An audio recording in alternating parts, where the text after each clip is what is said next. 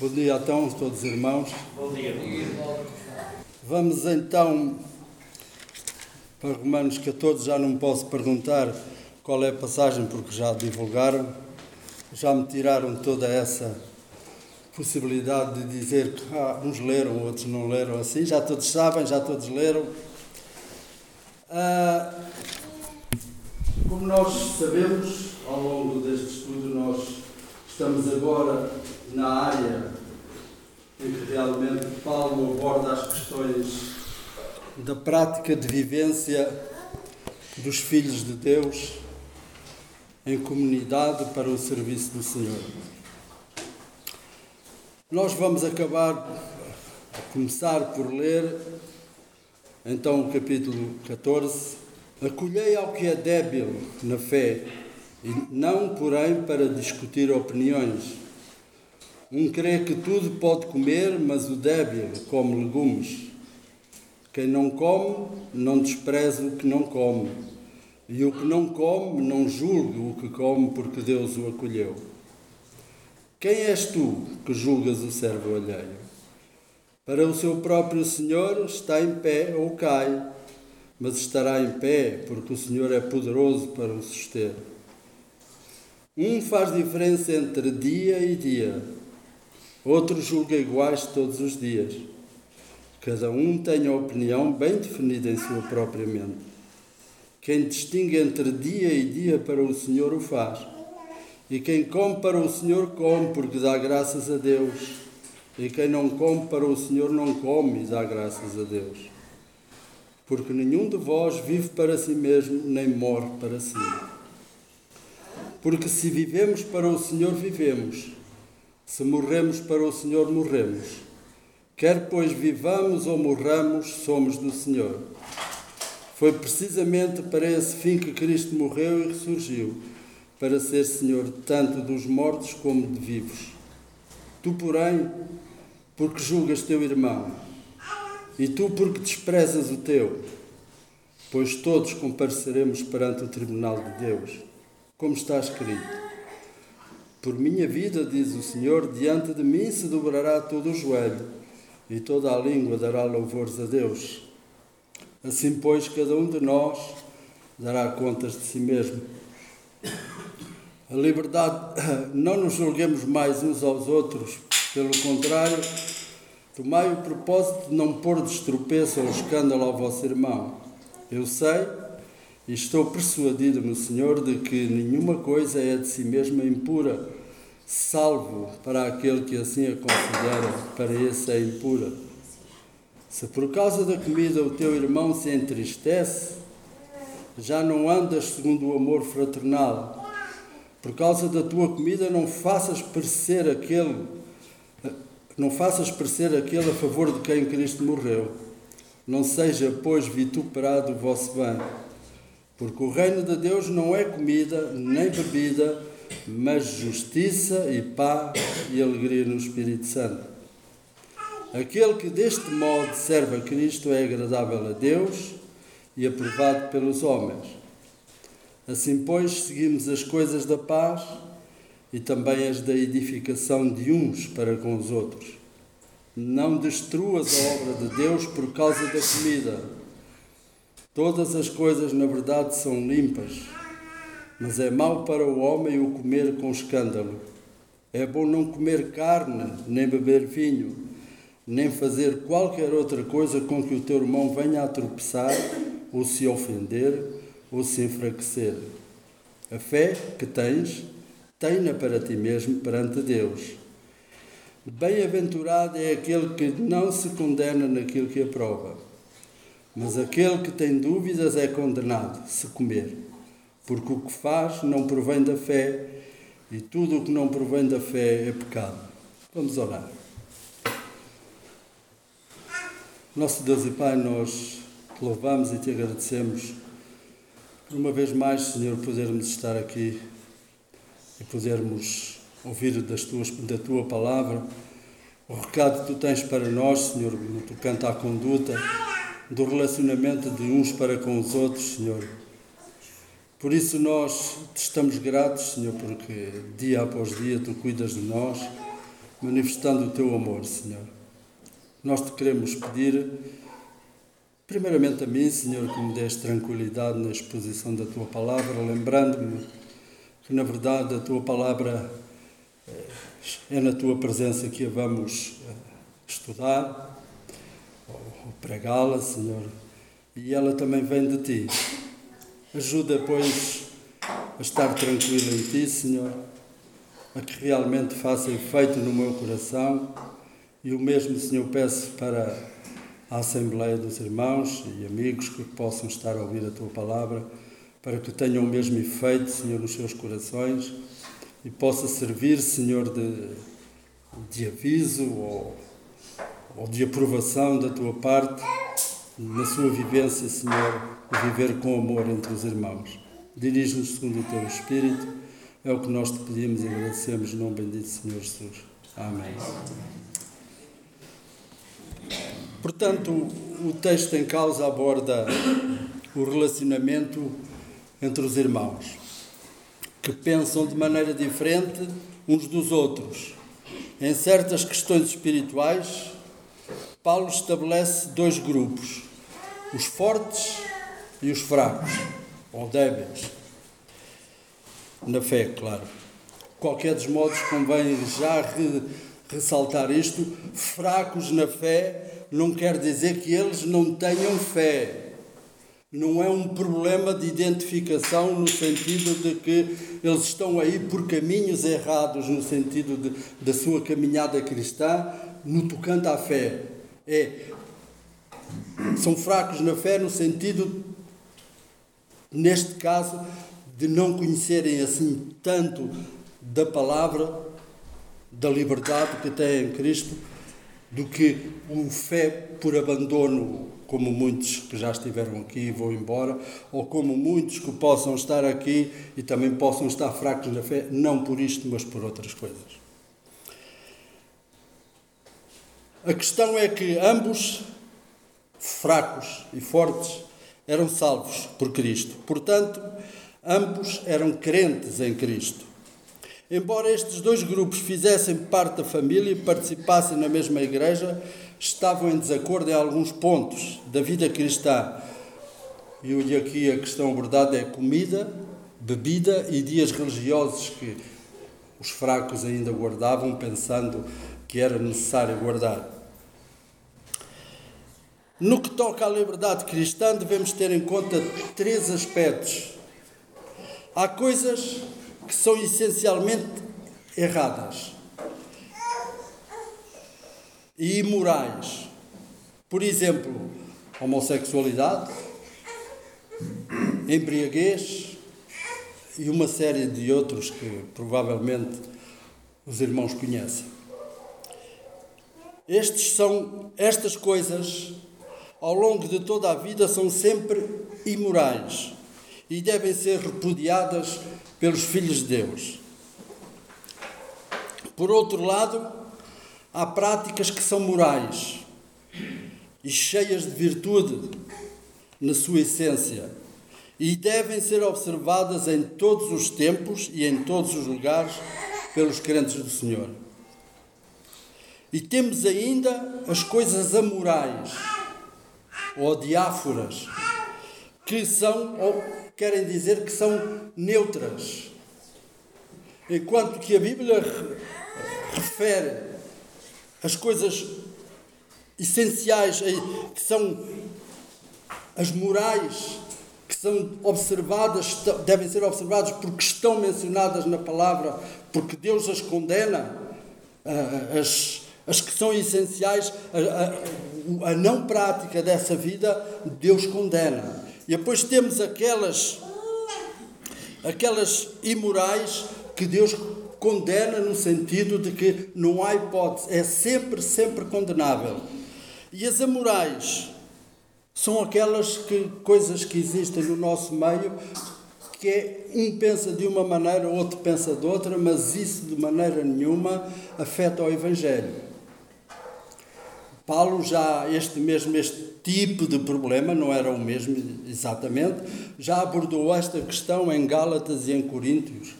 Contudo, era relativo talvez a algumas coisas também de, de, comida e de bebida e outras coisas assim, mas nessa situação aquilo já mexia com a essência do Evangelho e ele aí é mais acutilante no trato com essas coisas. Aqui neste caso, como se trata de coisas amorais, e que essas coisas amorais, essas coisas neutras estavam a causar grande divisão na igreja em Roma.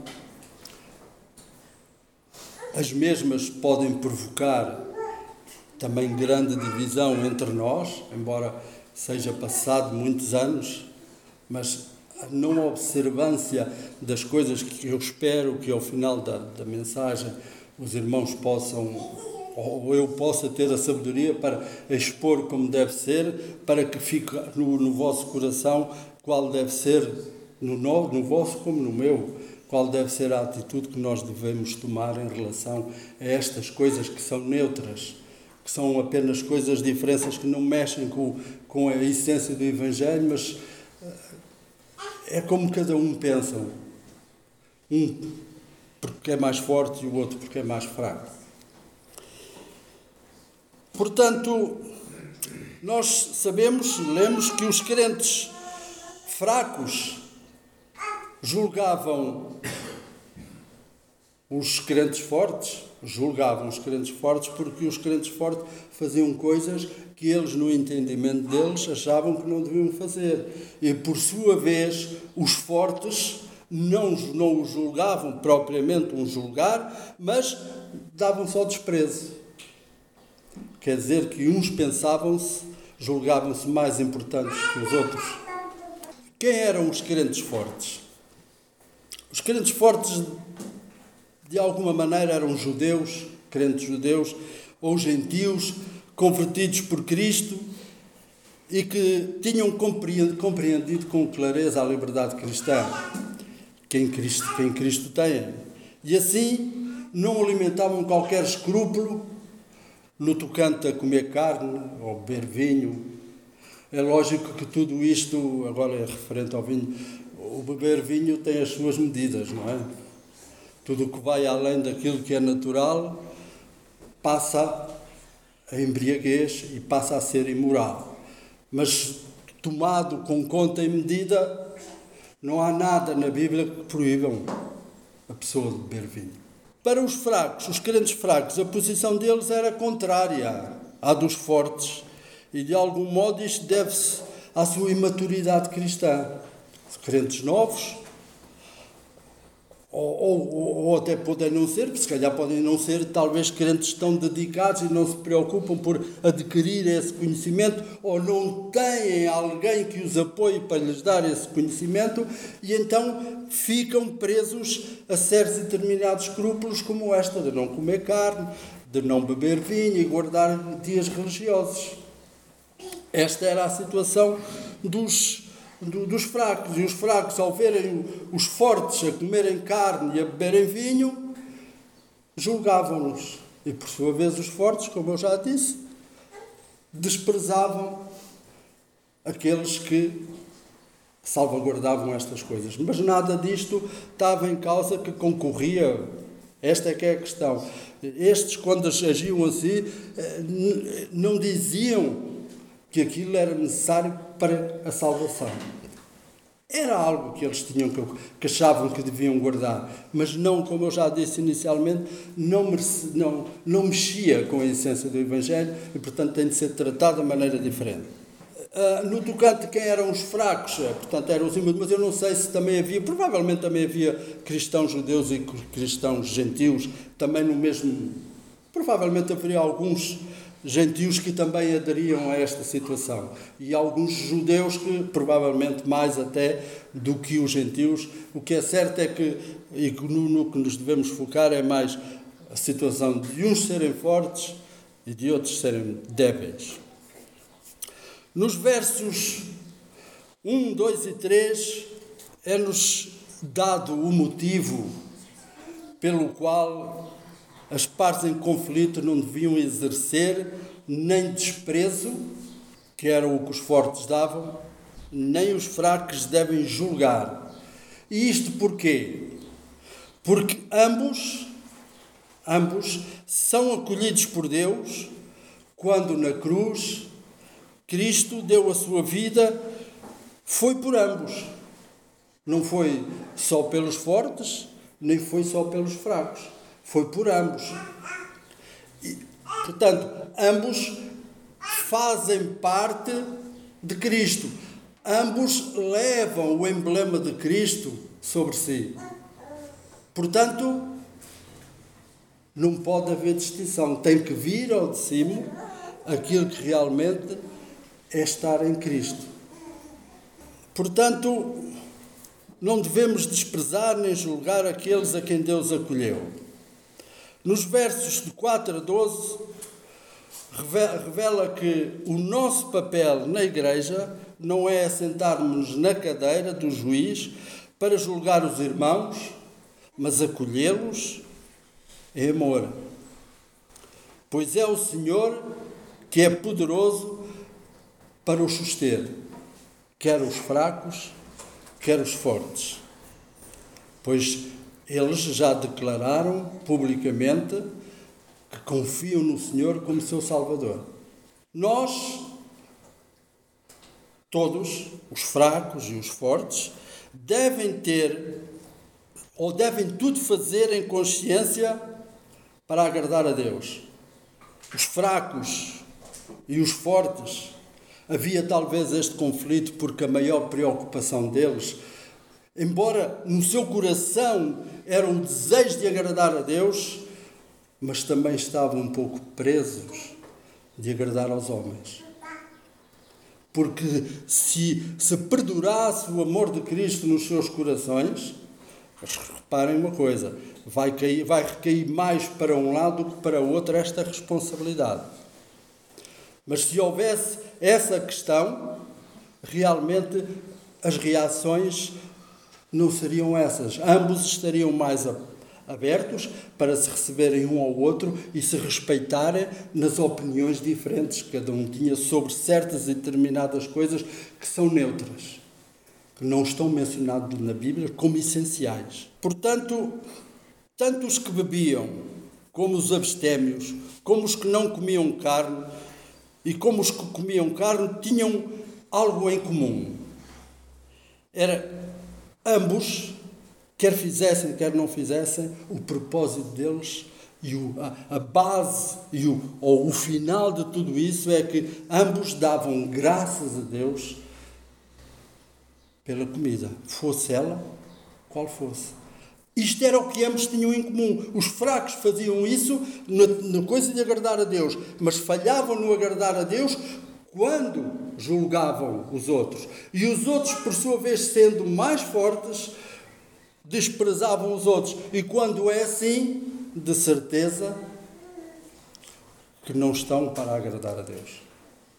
E daí nascer algo que estava a roer a igreja, a estabilidade da igreja, e criando instabilidade, porque uns tinham uma opinião e outros tinham outra opinião. E por essa opinião era posto em causa o Evangelho. Nós devemos ter a consciência que fazemos parte de algo muito maior do que nós.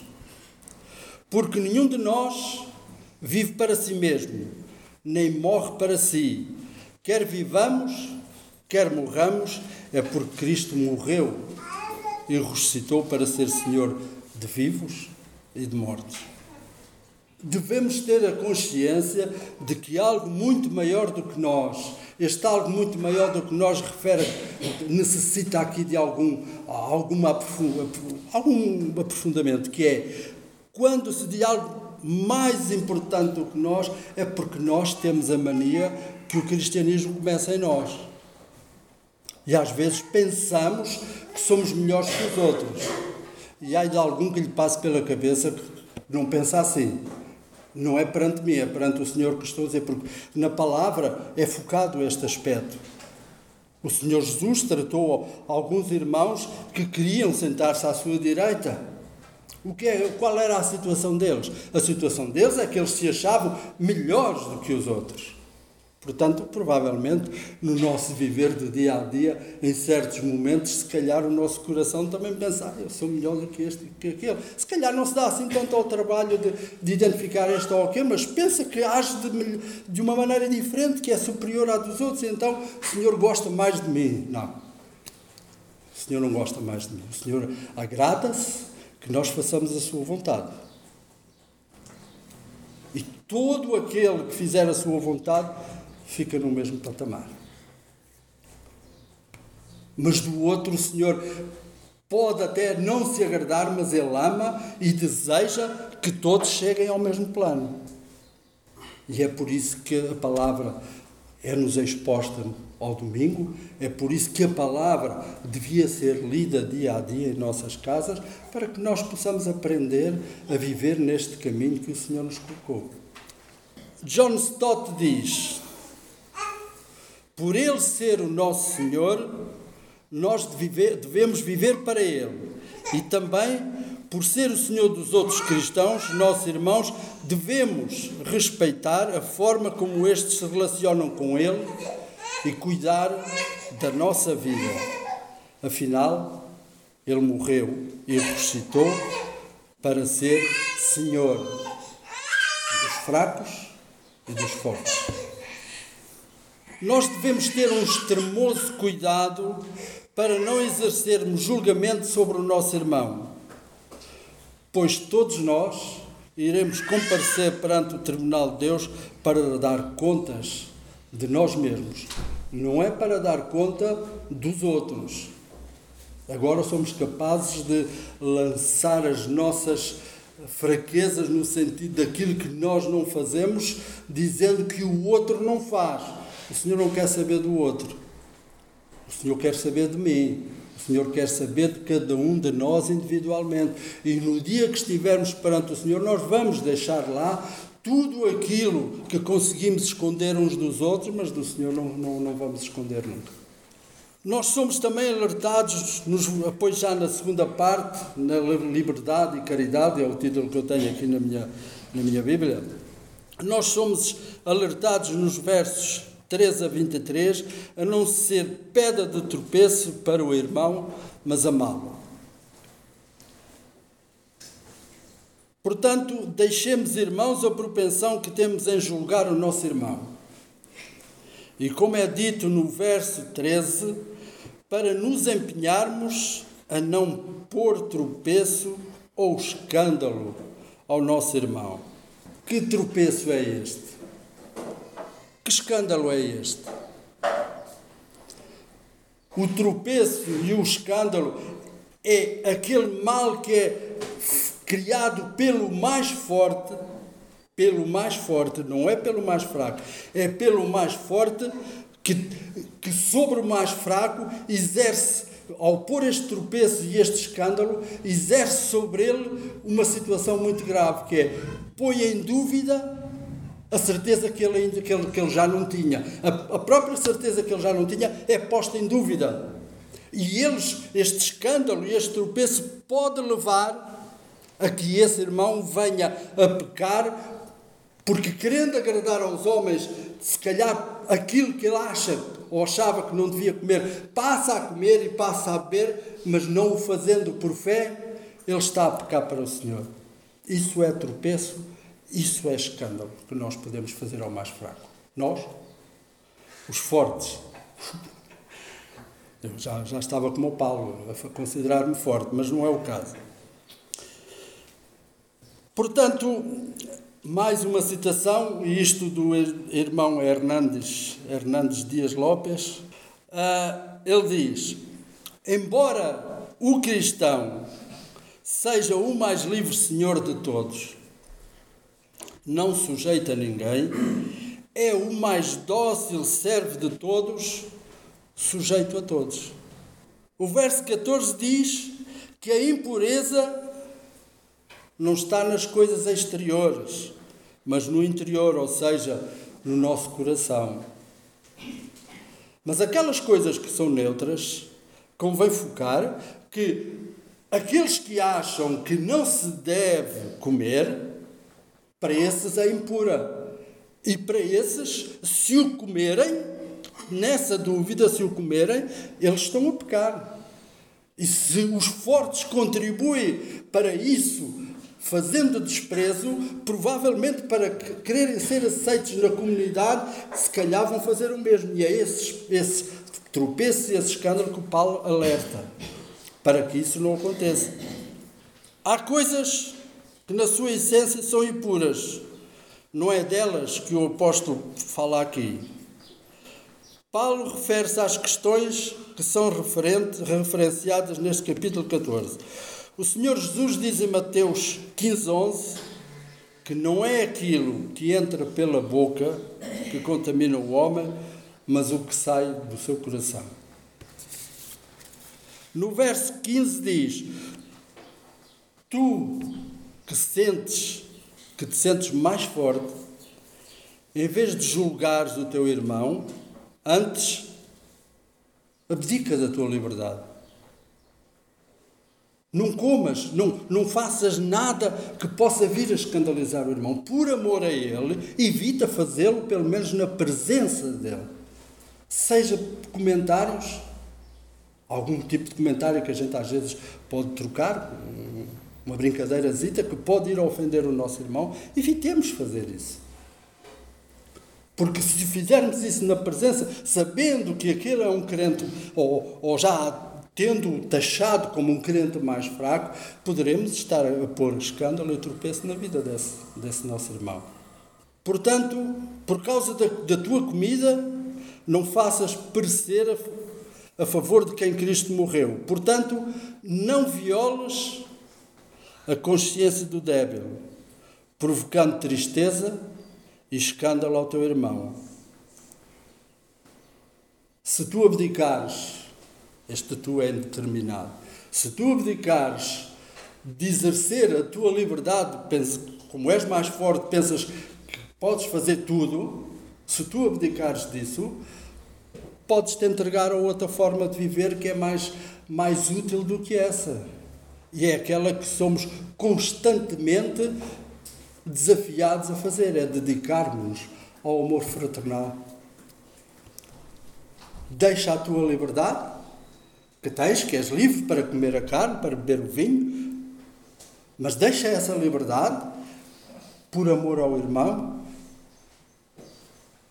Estás a amá-lo, estás a fazer aquilo que o Senhor quer e poderás continuar a comer carne e a beber vinho, mas não no sentido de prejudicar aquele que tem a fé mais débil.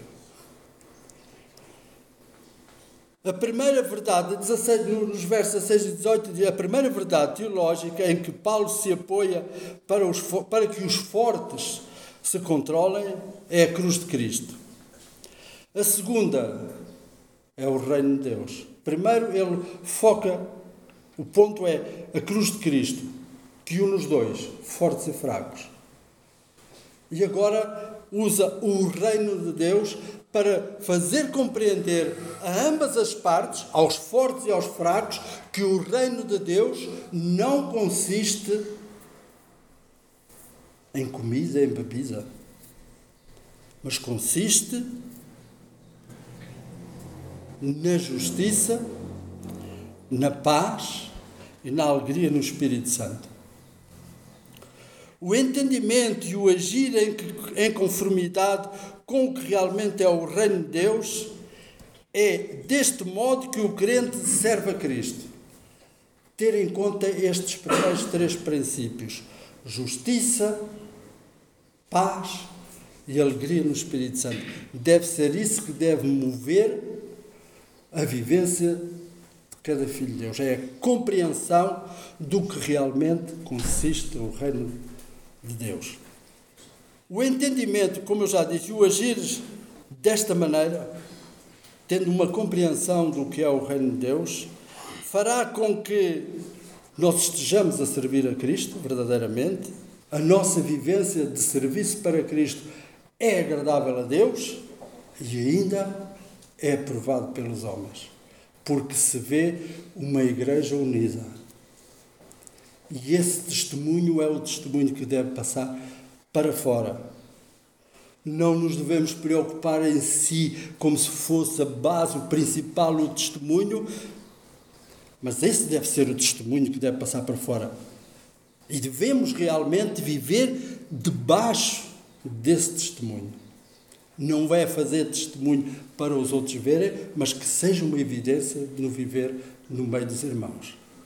No verso 19 e 20 diz que, embora os crentes fortes tivessem com razão, estivessem com razão ao achar que podiam comer e beber vinho porque não eram impuros, ao procederem desse modo, na presença dos fracos, estavam a pôr tropeço e escândalo. E não estão a seguir de modo algum as coisas da paz, nem da edificação de uns para com os outros. Os fortes os fortes têm a obrigação, de tão fortes que são, de tão conhecimento que têm, de tanta liberdade que dizem ter, têm uma responsabilidade acrescida de cuidar dos mais débeis e esclarecê-los dessas coisas para que eles se tornem tão fortes como eles e não haja estas divisões entre os irmãos. No verso 21, somos desafiados a não comer carne, nem, a beber vinho, nem a fazer qualquer outra coisa que daí resulte tropeço ou ofensa ou enfraquecimento para o teu irmão. É melhor que te abstenhas dos teus privilégios por amor do teu irmão. Nos versos 22 e 23, Paulo conclui o seu argumento fazendo distinção entre o querer e o agir, entre a convicção pessoal e a conduta em público. As ações do crente mais forte podem levar o crente mais fraco à inconsistência. Ele já está enfraquecido, já é fraco.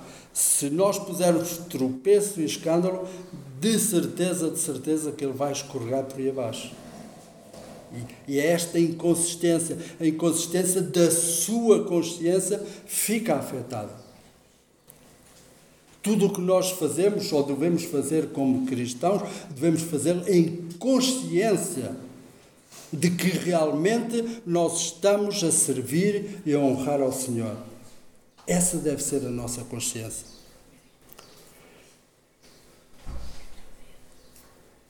Os crentes fracos pecavam pelo zelo sem entendimento, julgando.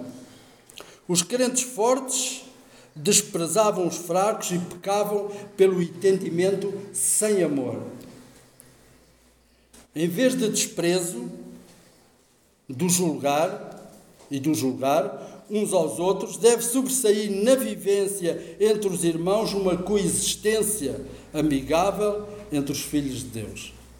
Contudo, convém realçar que cai sobre o crente que é mais forte uma maior responsabilidade de amar e de ajudar e não condenar aos que são débeis. Podemos ter as nossas convicções, mas, mas também devemos permitir que os outros tenham as suas, sem desprezá-los ou julgá-los mais um, um parecer de um FF Bruce, que eu não sei quem é. Para mim, quando os, ponho, quando os ponho aqui é porque estou no alinhamento deles. Que eu entendo que seja assim. Quando lançamos julgamentos apressados, mal informados, sem amor e sem generosidade, por certo, esquecemos que se falamos mal dos outros, ao mesmo tempo falamos mal do Senhor cujo nome cada um leva. Portanto, ao falar mal deste ou daquele, não estamos a falar mal do Senhor, porque esse a quem nós estamos, de quem nós estamos a falar mal é tão cristão como eu. Precisamos de entender que Deus se recusa a rejeitar aqueles a quem rejeitamos. O Senhor abençoa até mesmo as pessoas com as quais nós discordamos. Temos de ter em conta isto é o que diz agora o outro. O RC Sproul diz: isto no tocante à justiça. O objetivo da justiça ou o objetivo do reino não é a espiritualidade. O objetivo da nossa vida cristã não é a espiritualidade. O objetivo da nossa vida cristã não é a espiritualidade. A espiritualidade é, sem dúvida alguma, algo bom. Mas não é o objetivo. Ela é um meio para o objetivo. Buscando, o objetivo da vida cristã é a justiça. E buscando-a, devemos nos esforçar para sermos pessoas mais justas. Uma vez que pela fé temos a justiça dele, por que carga de trabalhos estamos à procura da nossa própria justiça? Quando nós julgamos os outros, julgando ou desprezando, nós estamos a buscar a nossa justiça, estamos a focar que o cristianismo começa em nós, começa em mim. É isso que nós estamos a fazer. O que o Senhor exige de nós não são os frutos do Espírito. Os que o Senhor exige de nós são os frutos do Espírito. Entre eles está o amor, a paciência, a longanimidade, a mansidão, a humildade. E desafio cada um em casa a ir a Gálatas 5:22. Encontram lá mais do que estes. Em segundo lugar, o reino de Deus é sobre a paz. Jeremias descreveu os que proclamavam paz desta maneira: paz, paz, quando não havia paz. Mas todos diziam paz, paz. Há na igreja os assim chamados pacificadores, que dizem, já que a doutrina causa divisão, causa falta de paz, não devemos entrar em debates sobre questões teológicas. Lutero, Lutero chamou isso paz carnal, porque nasce da carne e vem da cobardia ou temor de conflito. Portanto, obviamente não há desejo de. Isto é, ainda é, é o Sproul que está a dizer. Não é sagrado, mas eu estou no alinhamento dele. Embora, obviamente, que não devemos ser pessoas procurando sempre conflitos, mas e procurando ser conflitos e ser contenciosos sobre qualquer ponto insignificante.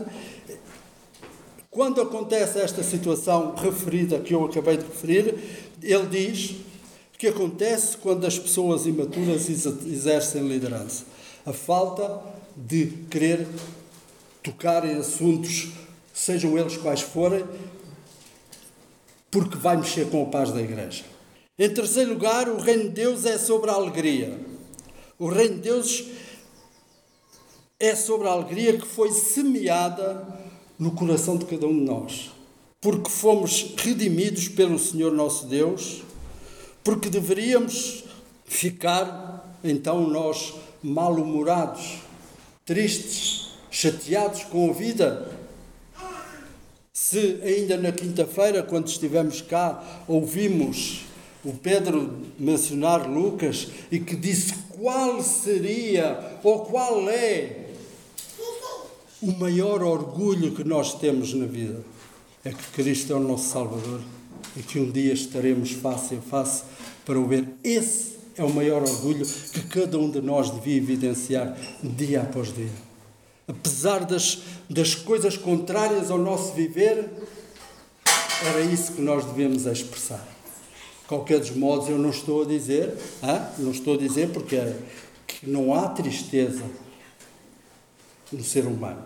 Há, mas o que, o que nos é pedido é que nós evidenciemos a alegria de sermos salvos pelo Senhor e que o nosso refúgio esteja justamente nisso Podemos estar tristes, incomodados com certas determinadas coisas, mas isso é ultrapassado, porque a nossa fé está no Senhor Jesus Cristo e é nele que nós descansamos. Portanto, o reino de Deus não é sobre tais coisas, sobre o que bebe vinho, sobre o que, o que come carne. A vida do reino de Deus é sobre amar as coisas de Deus e amar aqueles por quem Cristo morreu. Esta é a receita da madura unidade cristã. O Senhor nos abençoe.